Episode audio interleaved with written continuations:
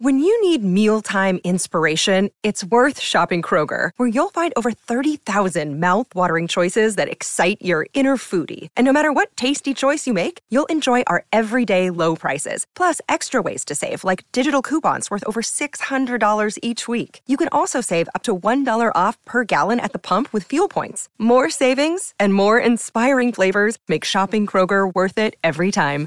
Kroger, fresh for everyone. Fuel restrictions apply. Look, Bumble knows you're exhausted by dating. All the must not take yourself too seriously and 6 1 since that matters. And what do I even say other than hey? well, that's why they're introducing an all new Bumble with exciting features to make compatibility easier, starting the chat better, and dating safer. They've changed, so you don't have to. Download the new Bumble now. Hola, esto es New Books Network en español. Muy bien, estamos aquí para Playbéricos con la doctora Ana Luengo para la presentación de su libro eh, Arqueología del Esencialismo Español, Leyes, Genealogías y Herencias, que salió este verano en julio en la editorial Comares. Eh, yo soy uh, Antonio Córdoba de Manhattan College. Estamos conversando desde Nueva York hasta a, eh, San Francisco. Muchísimas gracias por recibirnos y por acceder a conversar sobre tu libro. Ana. Muchísimas gracias a ti, Antonio. Ajá. Eh, y una cosa que es absolutamente fascinante, eh, por introducir a, a, a, Ana Luengo, por leer lo que, lo que viene aquí en el libro. Ana Luengo es profesora asociada de literatura española y latinoamericana en San Francisco State University desde 2015. Antes fue profesora visitante en la Universidad de Washington en Seattle y eh, docente en la Universidad de Bremen. Se doctoró en el 2003 en la Universidad de Hamburgo con su tesis La encrucijada de la memoria, la memoria colectiva de la Guerra Civil Española en la novela contemporánea. Ha sido coeditora de numerosos volúmenes y ha trabajado tanto sobre la cultura peninsular como sobre eh, temas latinoamericanos. Entonces, algo muy, muy productivo y muy interesante en el libro es cómo este libro es el resultado de una larga trayectoria académica, intelectual y personal. Entonces, si pudieras describirnos y contarnos cómo encaja en tu desarrollo académico e intelectual sería una forma perfecta para acercarnos eh, a, este, a esta monografía. Bueno, muchísimas gracias, Antonio. Es una pregunta mm, compleja de contestar porque llevo muchos años trabajando en el tema de la memoria colectiva. Eh, cuando empecé eh, en el 2003, mmm, fue cuando me doctoré, es decir, empecé en 2000 eh, era un tema muy nuevo.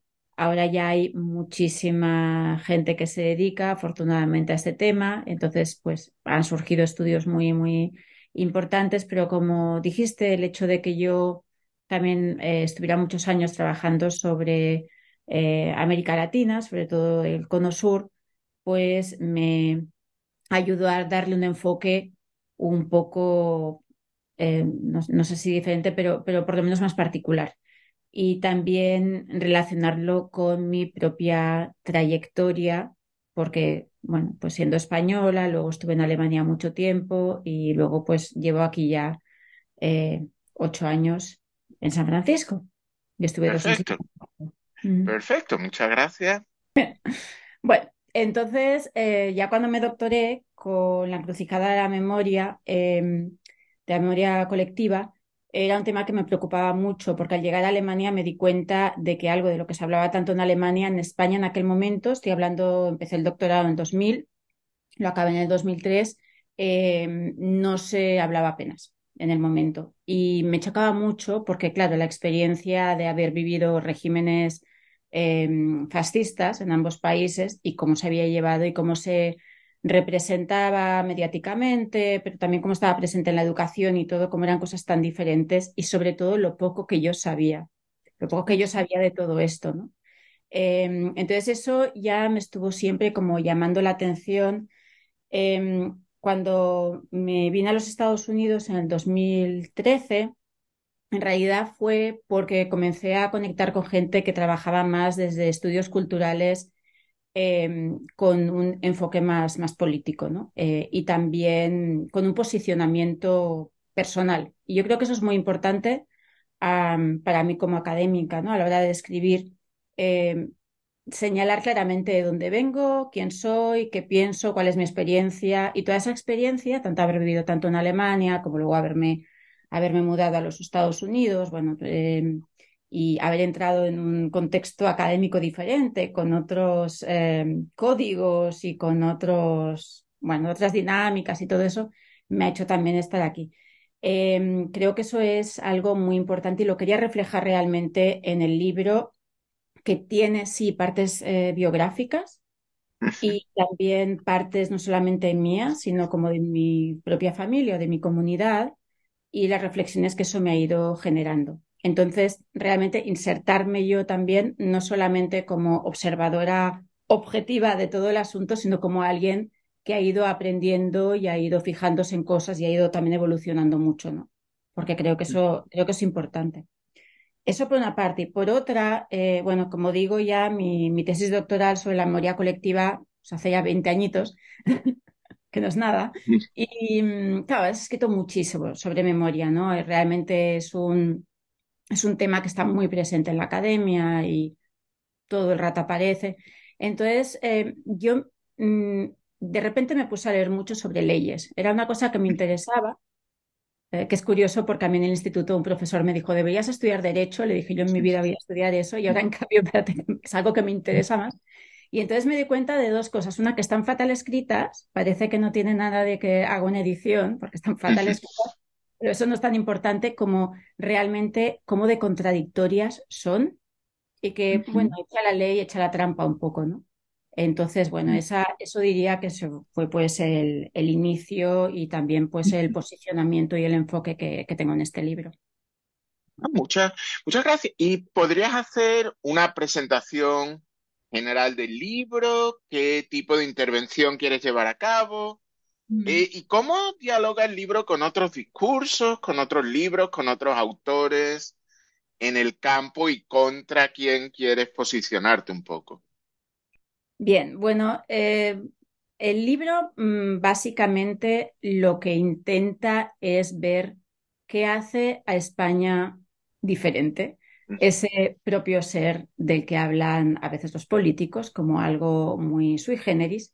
Y mm, claro, no es muy halagüeño lo que yo al final voy detectando, ¿no? no entonces no, suena tanto así. Em, pero al principio, mira, cuando yo empecé a pensar en este libro, yo lo que quería era hacer una especie de eh, fotografía o radiografía, mejor radiografía, de los cinco movimientos sociales que habían arrancado más durante la época de Rodríguez Zapatero. Em, pero, pero cuando me puse a escribirlo, me di cuenta de que al final lo que más me interesaba era precisamente ver cómo se formaba esa idea de qué es lo español y cuál es ese esencialismo español que sigue marcando tanto la agenda, como podemos ver ahora, pues con todo el crecimiento, y bueno, me parece que ahora un poco desintegración también en algunos puntos de Vox, pero me, parecía realmente muy interesante ver qué estaba pasando ahí. Eh, y entonces, como dije antes, mm, intenté insertarme en esa reflexión y también autoexaminarme de alguna forma eh, mi propio crecimiento, mi propia socialización y, todo eso dentro de ese contexto. Entonces creo que eso mm, particularmente creo que es, algo que hace mm, especial al libro, por decirlo así, igual que eh, leer y analizar las leyes y también los artefactos culturales pues, que propongo a partir de, esa, de esos dos conceptos de la genealogía y la herencia que están tan relacionados a lo que sería el esencialismo español. Em, eso sería básicamente, claro que siento que conecto mucho con, otros y otras autoras em, de estudios peninsulares.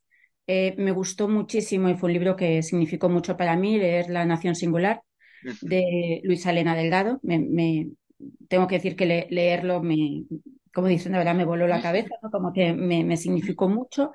Eh, luego, em, CT o Cultura de la Transición, también me parece una clave total para entender un montón de cosas. Y bueno, siempre pues he leído a mucho a Sebastián Faber, que es quien escribe el prólogo, siempre hemos estado mucho en diálogo también.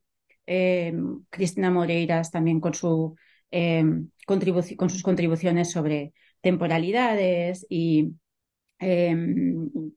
psicoanálisis, un poquito también tiene de eso el libro. Entonces, bueno, diferentes.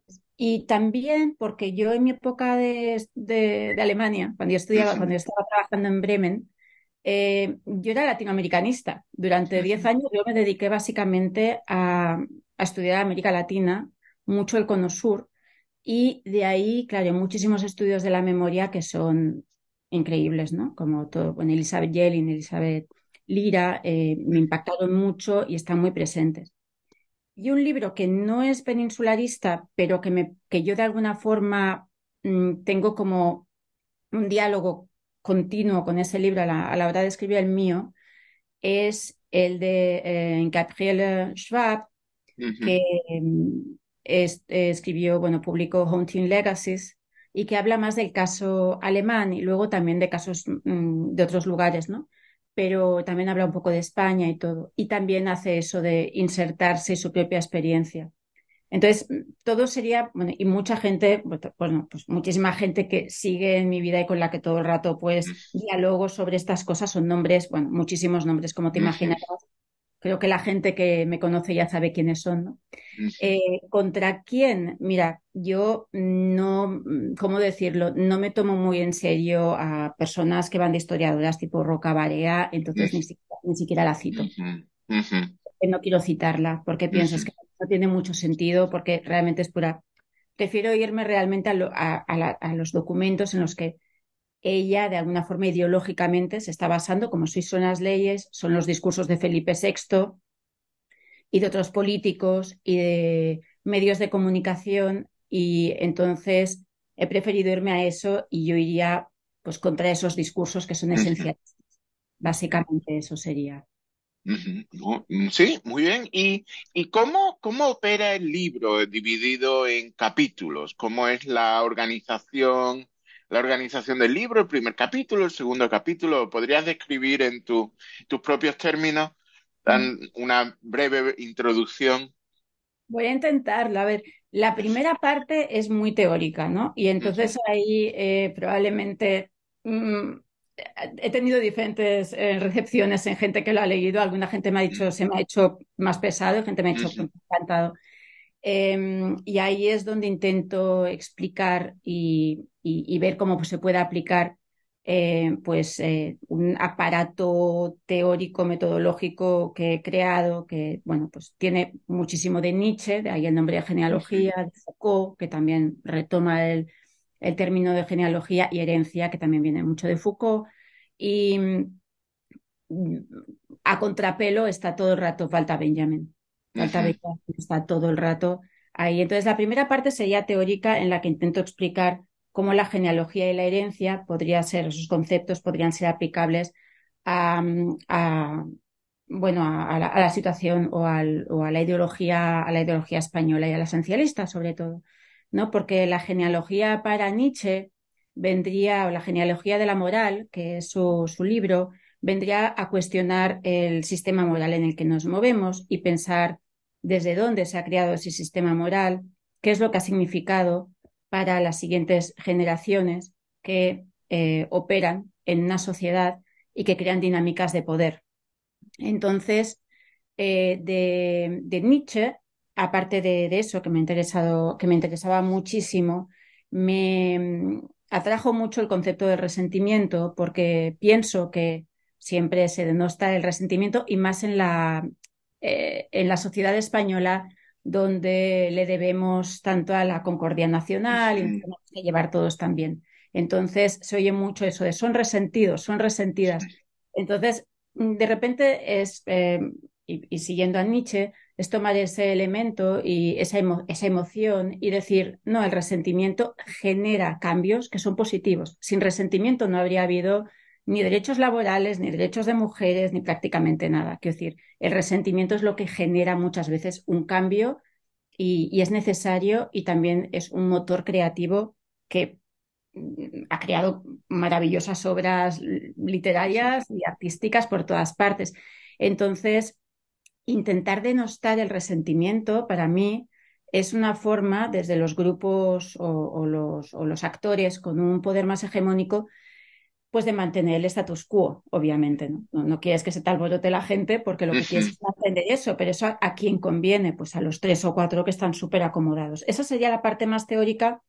Eh, también hay, bueno, hay muchísimas otras teorías. Ahí también hablo pues de cómo la memoria histórica, tanto en la Argentina, que, que, el concepto viene más bien de Elizabeth Jelling, que es argentina, y luego también en España, acaba siendo un movimiento muy familista. Y mm, yo pienso que la memoria, por supuesto con todo el respeto a las familias que han sufrido la represión, eh, debería ser una cuestión que cubriera toda la sociedad porque es una cuestión moral. Es, ha habido un crimen, y se necesita una reparación. Y cuando solamente se mantiene como algo familista, es muy fácil decir, bueno, no me toca, me mantengo al margen. Y mm, es algo que a mí siempre me ha preocupado y llevo muchos años escribiendo sobre eso. También en esa parte hablo un poco de, cómo la ley, la primera ley de la memoria histórica, recoge esa idea y entonces es, es bastante interesante porque dice, bueno, con esta ley queremos que todas las familias tengan derecho a su memoria. Y piensas, bueno, cuando ha habido una ley que no permitía a una familia en concreto, bueno, a ver, durante el, la posguerra, primera posguerra, obviamente, pero, o durante el franquismo, pero ¿qué quiere decir eso? Todas las familias tienen derecho a su memoria. Eh, para eso hacemos una ley. Luego, ¿qué más va a pasar, no? Entonces, bueno, toda esta es la parte más teórica, digamos, de cómo se crea mmm, todas estas dinámicas que provocan la posibilidad de un esencialismo. La segunda parte tiene ya más que ver con el esencialismo español directamente y parto de la ruptura del bipartidismo, que sería cuando Unidas Podemos llega al Parlamento y entonces, de nuevo, también son denostados, como si fiesta de pijamas y estos que no saben de qué va. Y... Pero realmente, Antonio, yo pienso que independientemente de lo que a una le pueda gustar Unidas Podemos o no, no es un partido que haya roto con un sistema o con el sistema que teníamos. Lo ha respetado mm, prácticamente en todo. Quiero decir, no tienen tampoco un discurso antisistema, me parece a mí. El 12 de octubre del año pasado, y dentro de tres días estoy, estoy segura que pasará lo mismo, ahí estaban en el desfile militar las ministras. Unidas Podemos ahí celebrando el Día de la Hispanidad.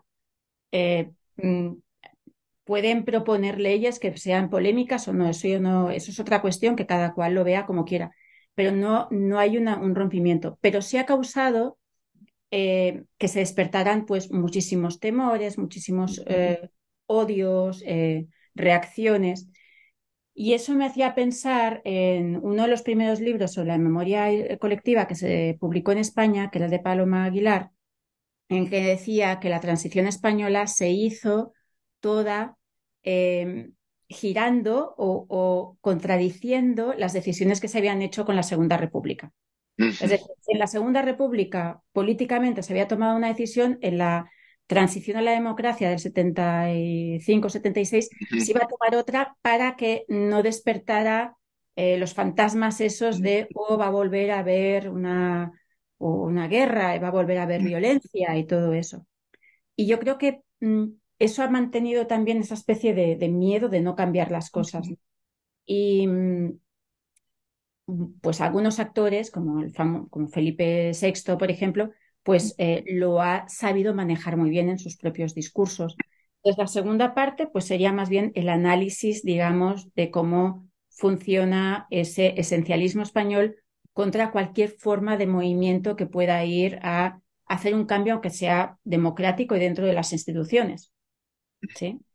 Es, lo, es por lo menos luego como yo la segunda parte la he visto. Y luego, mmm, claro, me llevó directamente pues a dos cosas que que están muy interrelacionadas para mi gusto, que por una parte las, las leyes de la memoria, como digo, eh, que sería el tercer capítulo, y sobre todo analizo eh, artefactos audiovisuales y las leyes y noticias que tienen que ver con cómo el franquismo se sigue viendo a nivel muy general como algo mucho menos cruel y mucho menos criminal eh, de lo que fue el nazismo.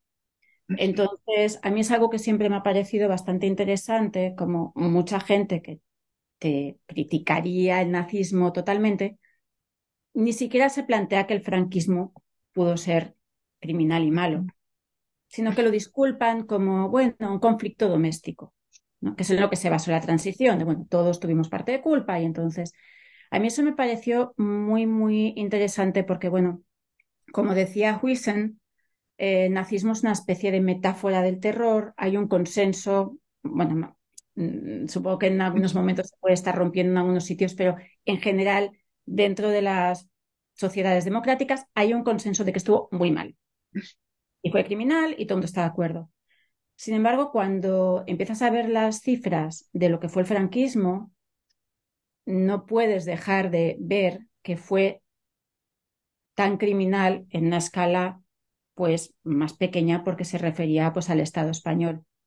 Pero si, por ejemplo, en el año 36 había 25, unos 25 millones de habitantes en España, pensar que todavía hay 114.000 desaparecidos en cunetas, en fosas comunes, 114.000, que medio millón se exilió, que otro medio millón murieron, fueron asesinados, bombardeados durante la, la guerra o en campos de concentración más tarde, franquistas. Los niños robados, es decir, cuando empiezas a mirar todas esas cifras, piensas, ¿cómo es posible que desde ciertos espacios se siga considerando el nazismo como el horror absoluto y en cambio el franquismo como bueno conflicto doméstico? Entonces me pareció tan interesante que pensé, bueno, es verdad, ¿en, qué momento se crea el mito este de la neutralidad de España en la Segunda mm. Guerra Mundial? Y claro, de repente empecé a leer sobre la División Azul, que siempre, bueno, había oído y tal, pero no me había metido tanto a investigarlo, y pensé, fueron 45.000 hombres. 45.000 hombres es la mitad de mi ciudad. Ya. Yeah. Es como si dijéramos, vamos a coger a la mitad de Tarragona y la vamos a enviar a un sitio. Sería increíble, ¿no? Es decir, es increíble la idea, pero los números en la distancia histórica se diluyen en nada. Pero es un número muy alto. Y por supuesto que España participó en la Segunda Guerra Mundial como Estado ilegítimo, porque era lo que era Franco, era, un Estado ilegítimo, pero claro que participó.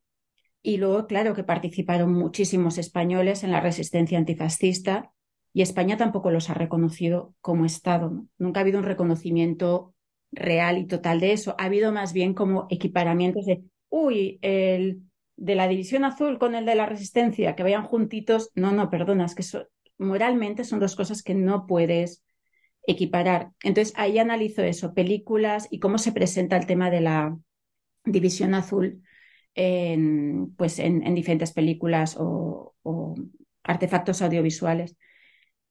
Y de ahí empecé a pensar em, cómo reacciona entonces España eh, ante otros desastres eh, bélicos.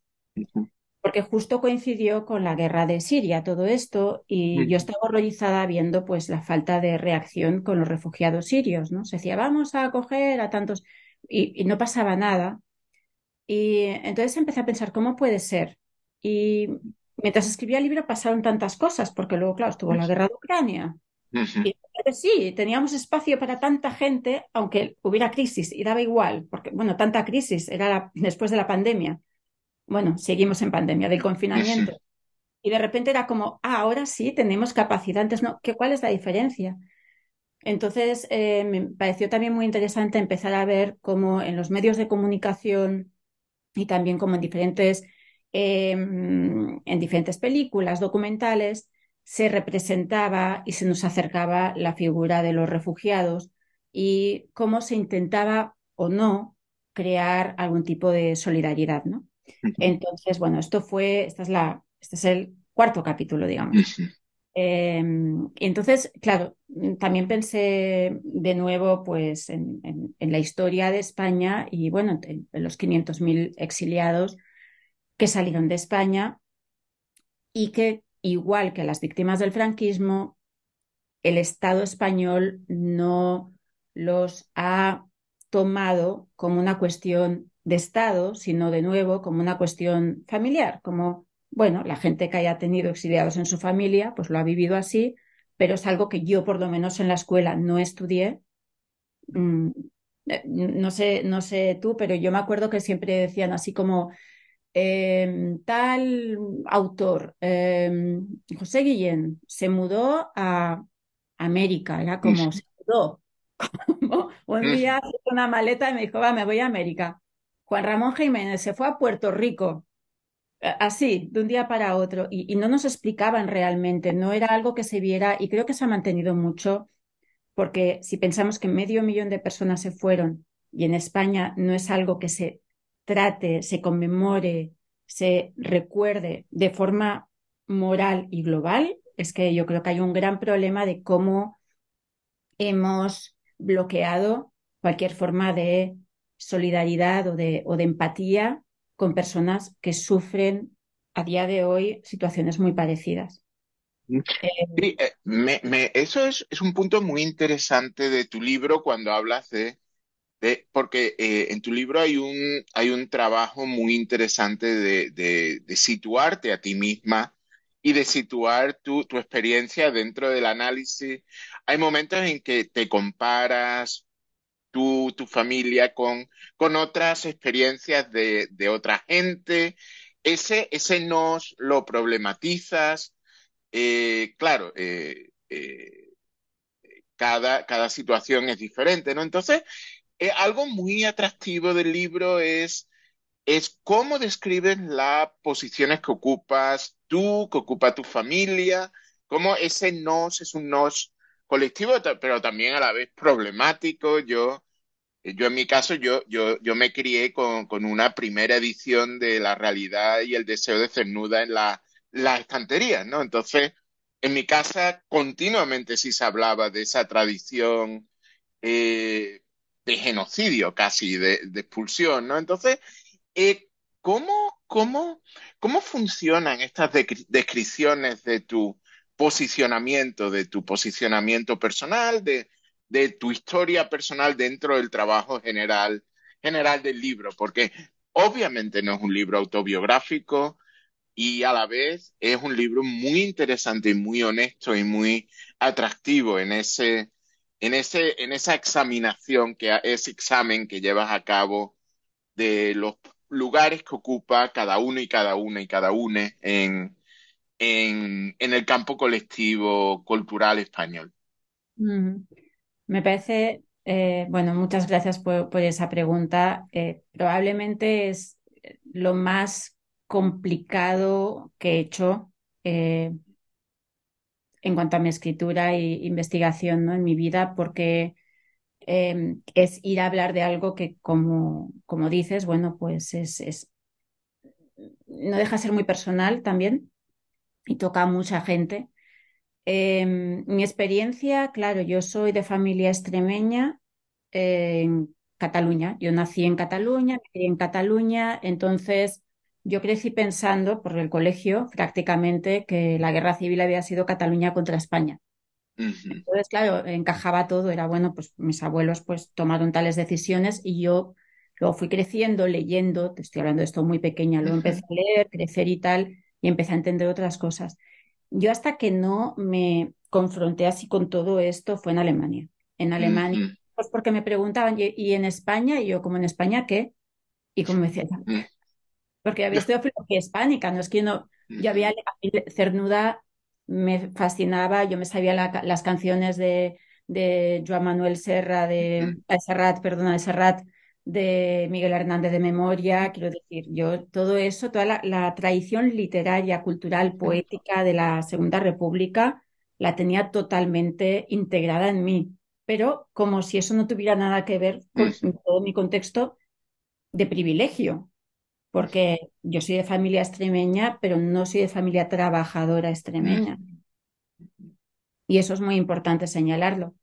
Em, entonces, empecé en Alemania a entender que tenía que tener una coherencia con lo que yo pensaba moralmente de las cosas que habían pasado, también con cómo yo valoraba pues la posición y la situación de muchas personas a las que quiero y he querido mucho, pero que fueron parte del régimen franquista.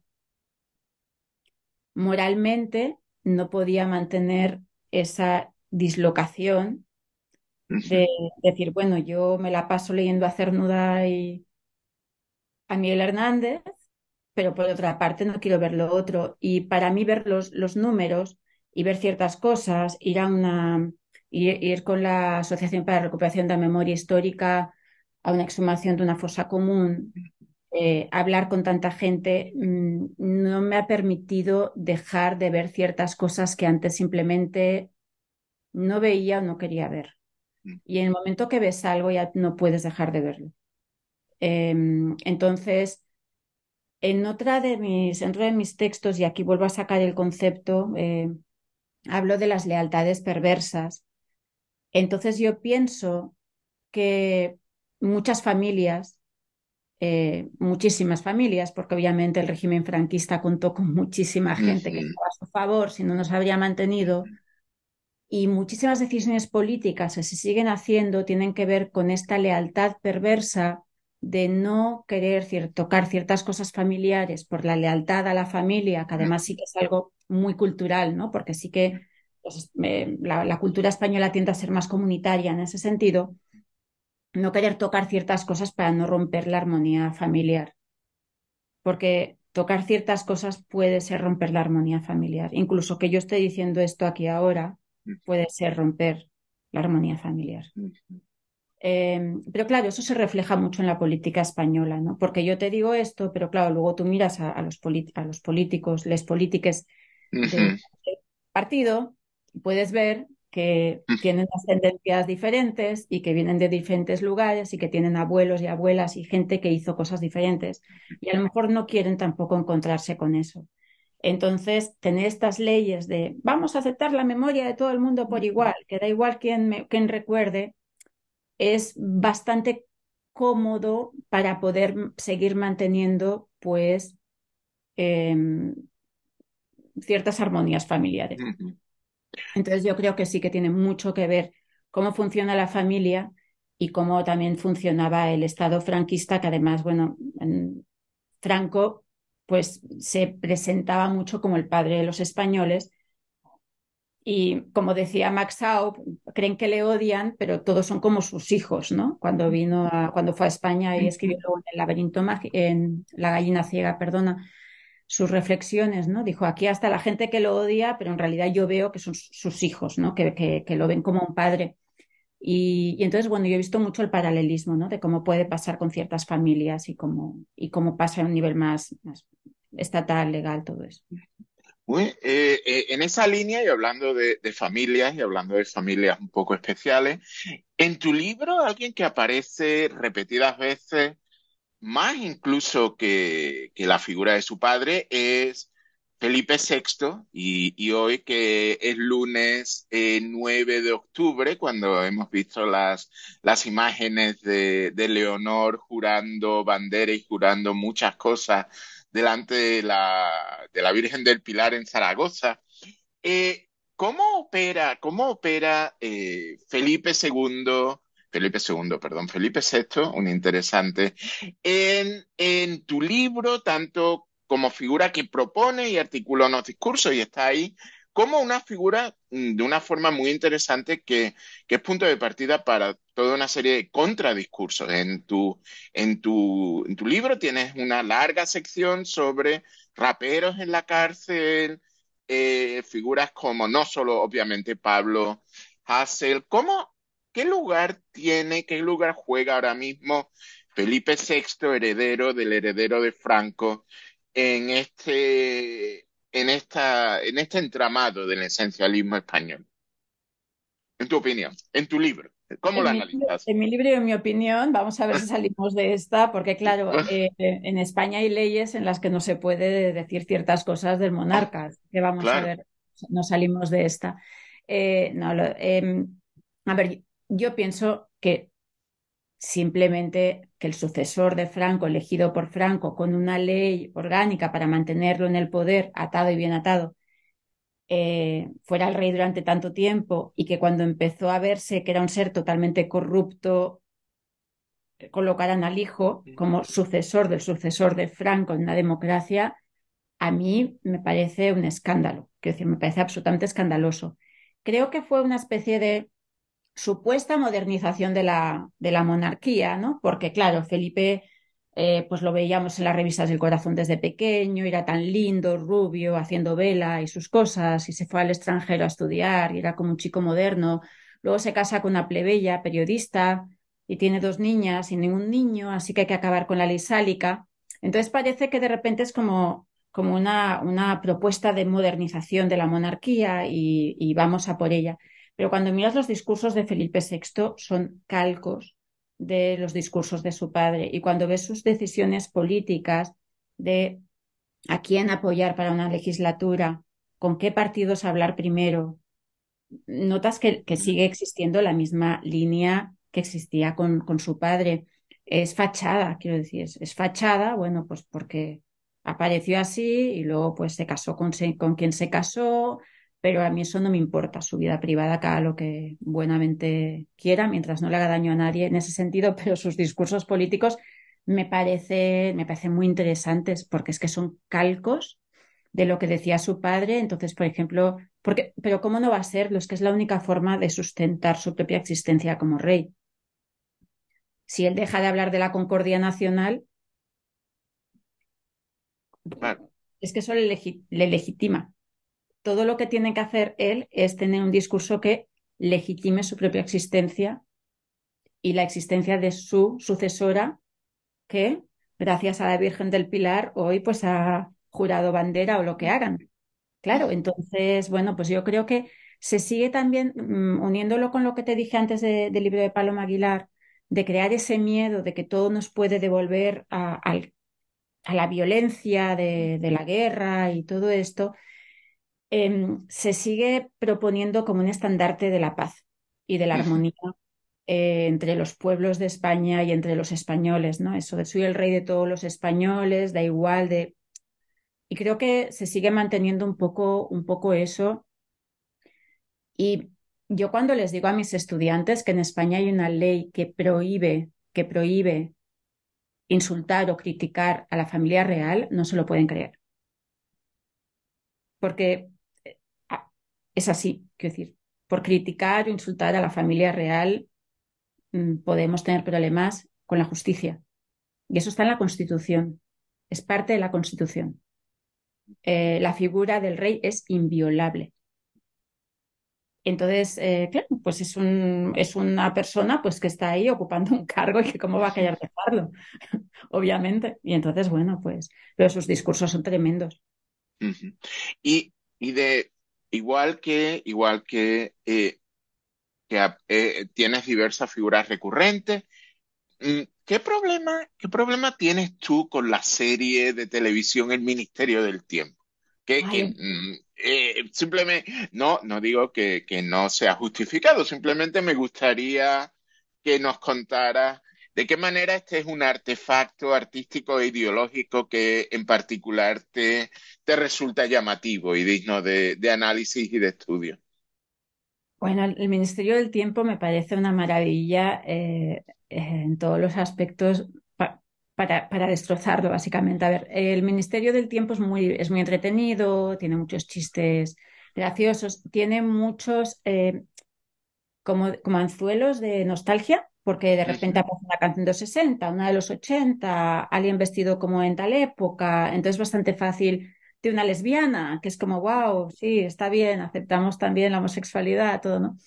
Em, pero si uno piensa en lo que es el Ministerio del Tiempo como idea, que España desde Isabel la Católica tiene acceso a todas las temporalidades de todo el mundo, es decir, que España siempre ha tenido control de todo el mundo, justo en la época de Isabel la Católica, que fue cuando empezó el, el imperio y la, y la conquista de, este continente donde estamos, claro, a, mí me parece mm, una idea absolutamente mm,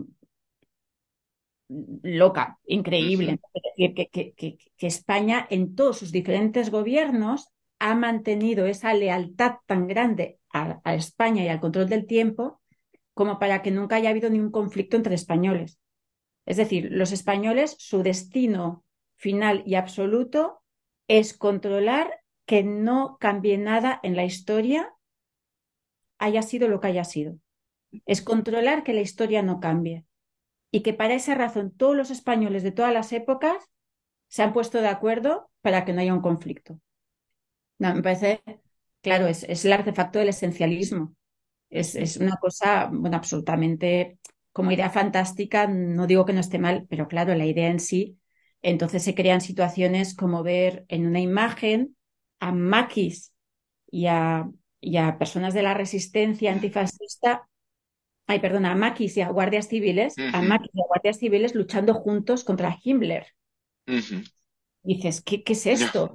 Claro, entonces yo pienso, una chavalina que está en su casa, una persona que no sabe mucho de historia, está en su casa, ve la imagen y dice, ¿ves? los españoles contra el fascismo, los españoles contra los nazis.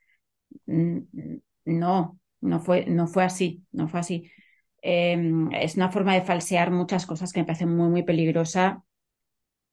Y me llama la atención que incluso una colega decía que lo veía con su hija para explicarle la historia de España. Y, y yo pensé, bueno, espero que se la explique de forma muy crítica, porque el Ministerio del Tiempo no es la historia de España, ni siquiera es un contrafáctico.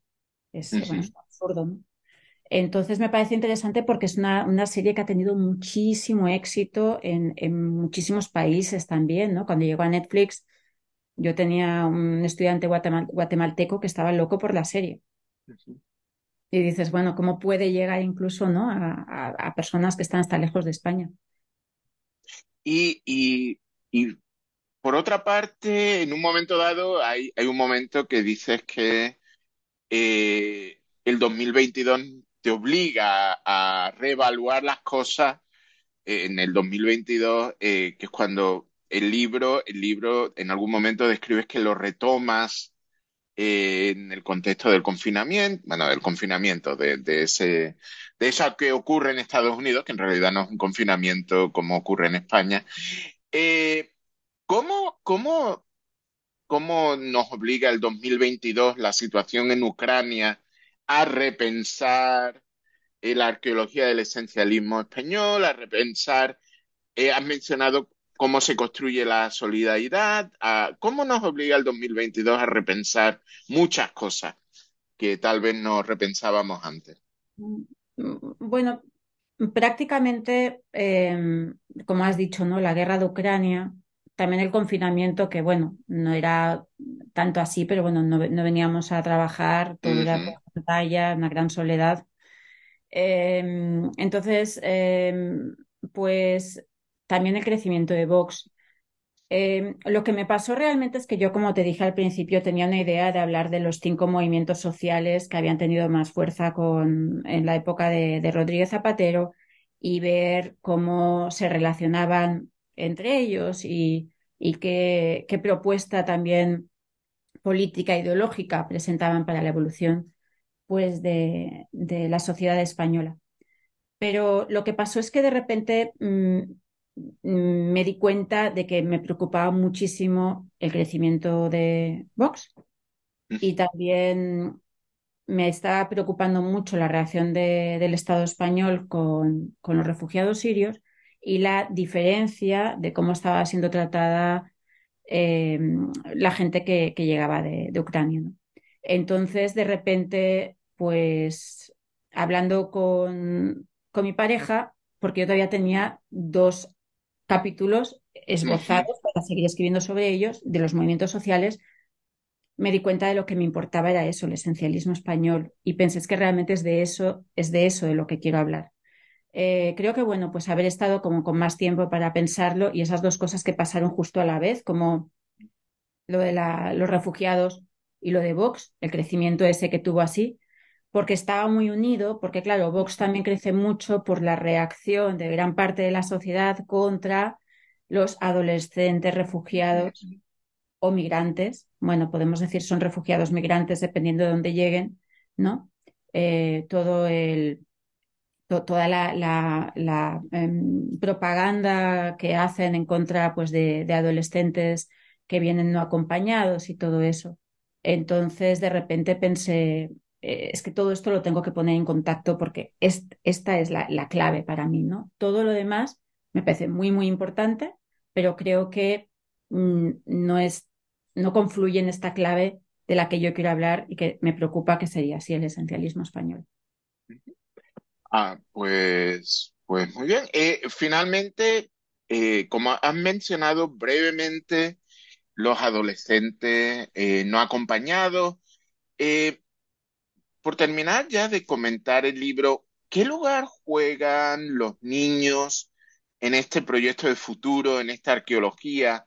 Es algo que analizas mucho en tu último capítulo, pero claro, el niño mira hacia atrás, pero mira también hacia el futuro, ¿no? Entonces, hemos hablado también un poco del niño de Juan Carlos I, que, es Felipe, de la niña de, Felipe VI, que, que, Leonor. Eh, ¿Qué lugar ocupa el niño, o, el, niño, la niña, el niño en todo, en toda esta, en toda esta conversación sobre el esencialismo?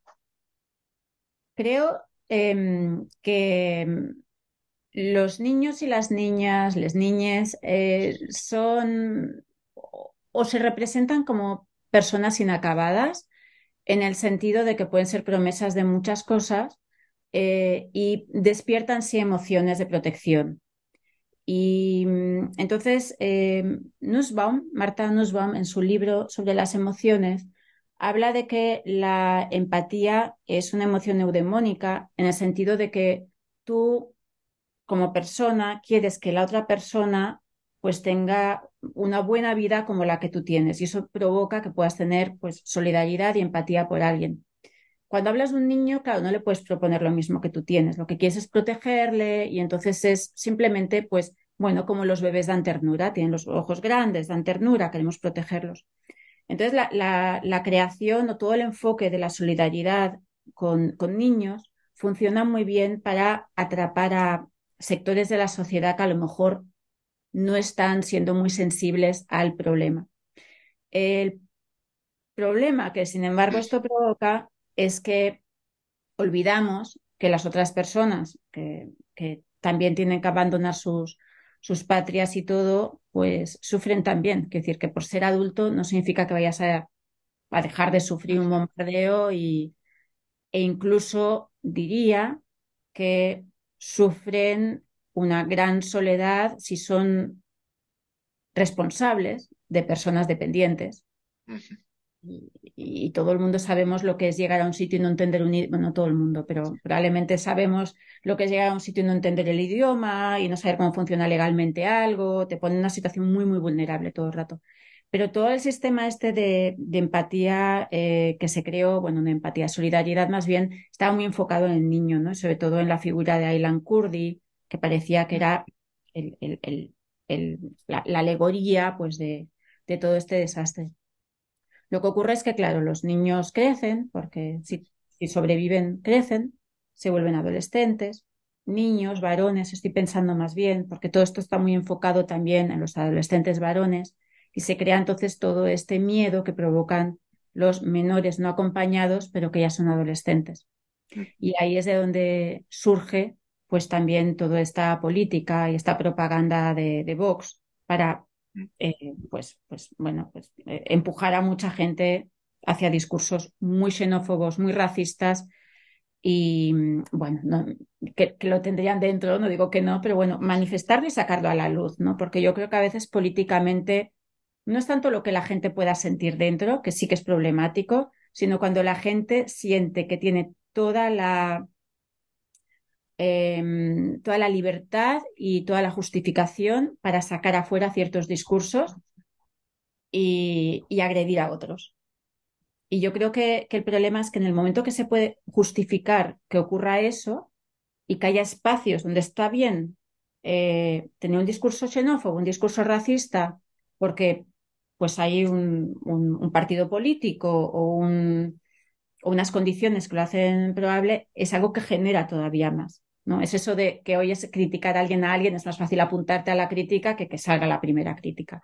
y eso genera cada vez más esa, esa sensación. Entonces, por eso lo de los niños me parece importante, pero es una, para mí es un poco un arma de doble filo, porque sí, crea toda esa empatía o esa compasión, mejor dicho, más compasión que empatía, porque no los ves de uno a uno, no, están a tu altura, mm. pero por otra parte bloquean la sí empatía que deberíamos sentir con personas que están en condiciones pues muy complicadas y que pues quieren sobrevivir, salir adelante y encargarse pues también de las personas dependientes que tienen. Entonces, bueno, más o menos creo que era, que era un poco, un poco por aquí, por donde iba. No, eso, eso, exacto, es el, capítulo dedicado a las redes de, de las redes de solidaridad que, con el que cierra el, el libro. Y, y, pasando ya, ya por terminar, ya terminar, ya. Eh, hay algo que, que, es muy atractivo de tu trayectoria, que este libro sale en, sale este verano, pero algo muy poco usual es que alguien publique un estudio académico y a la vez una novela el mismo año. Y diría que dentro de un marco de de dos meses y enhorabuena por la aparición de tu novela Mi bien, Mi bien esquivo en la editorial Tarena. No, no sé si te apetece tal vez para terminar la entrevista hacer una pequeña reflexión en las relaciones que puede haber entre este estudio eh, académico sobre el esencialismo y tu trabajo en, en la ficción. No sé si querrías terminar hablándonos de tu otro libro. De, mi otro este, libro. sí. sí. me encanta, claro. Mira, es, muy, es muy gracioso porque en realidad son dos proyectos que me han tomado muchos años. Los dos proyectos los empecé, eh, pues, bueno, los empecé prácticamente a la vez al mudarme a Estados Unidos. Lo que pasa es que me han tomado mucho tiempo los dos y por casualidades de la vida han salido a la vez. Pero no quiero decir que es que los escribieran dos meses salieran a la vez, ¿no? Pero claro, cuando los ves juntos dices, wow, ¿no? Esta mujer que hace. No, no, he estado muchos, muchos años con los dos libros a la vez. Em, mira, es curioso porque como te decía antes, el libro este del esencialismo español, yo antes también quería hablar del movimiento LGBTI y del movimiento feminista. Eran los dos capítulos que me quedaban. En mi libro realmente podría ser como esos capítulos, pero de forma ficcional, porque no, porque es ficción, es ficción y, y no es un ensayo pero tiene mucho que ver con la genealogía y la herencia de la homofobia y transfobia en, España. Y las consecuencias pues, que ha tenido para muchas personas del colectivo LGBTI, eh, pues vivir con miedos, rechazos, eh, que vienen también de un sistema legal que eh, castigaba, castigaba pues ser homosexual y, por supuesto, trans. Entonces, el libro, el libro aparece un poco de ahí porque es un tema, yo te diría, parecido en el sentido de que tiene que ver mucho con la genealogía y con la herencia y cómo las familias pueden ser lugares no de zona de confort y de refugio, sino de, de generar miedos y, bueno, y, de, y de, diferentes represiones. Eh, tiene mucho que ver con eso. El libro, mm, bueno, cada cual que lo lea como quiera, se puede leer de muchas formas diferentes, pero yo lo escribí también después de pensar mucho en un nivel más teórico sobre lo que significaba pues la identidad de género, eh, la orientación sexual, eh, cómo la sociedad llevaba eso, cuál era eh, la posición eh, de, la mujer socialmente en diferentes niveles, en diferentes contextos. Entonces, una cosa que tiene, que tiene una reflexión también detrás grande, digo, ¿no? Eh, intento que sea ameno de lectura, quiero decir, es una historia que espero que se lea, se lea no como vaya. Claro, es una novela, es una, novela. Intento que sea ágil y todo eso, pero está muy relacionado también con eso, con esa otra genealogía también muy cruel, porque, mira, yo, pienso que el proyecto de la hispanidad, el proyecto español, em, comenzó como un proyecto excluyente. Eso es lo que marca el inicio de lo que es España. Es excluir a cualquiera y castigar a cualquiera que no entre dentro de unas normativas que se impusieron desde arriba, tanto de religión como de raza, como de lengua, como de comportamientos morales, como muchas cosas. Quiero decir que es así como los reyes católicos fundaron este proyecto que todavía estamos intentando manejar. Y yo pienso que desde entonces ahora, cualquier intento que haya habido de hacerlo como un proyecto más incluyente ha generado una reacción que excluya y una reacción que reprima a esas otras personas, ¿no? A esos otros, esos otros. Entonces no me deja de llamar la atención, Antonio, que uno de los temas, parte de lo de los migrantes, de los refugiados que hemos dicho, uno de los temas más candentes de la política española de los últimos meses ha sido la ley trans. Un montón de gente preocupadísima por el tema, sin saber ni siquiera de qué se trata, ni conocer a una persona trans, pero que eso haya despertado tantísimos sentimientos en contra, dice muchísimo sobre qué es y cómo funciona eh, por lo menos una gran parte de España. Pues muy bien, terminamos. Enhorabuena, enhorabuena de nuevo por Arqueología del Esencialismo Español, Leyes, Genealogías y Herencia, y también por la novela Mi Bien y bien esquivo, esto ha sido para Play Ibéricos, una entrevista con Ana Luengo. Muchas gracias y espero que sigamos en contacto. Muchísimas gracias. Gracias, a ti.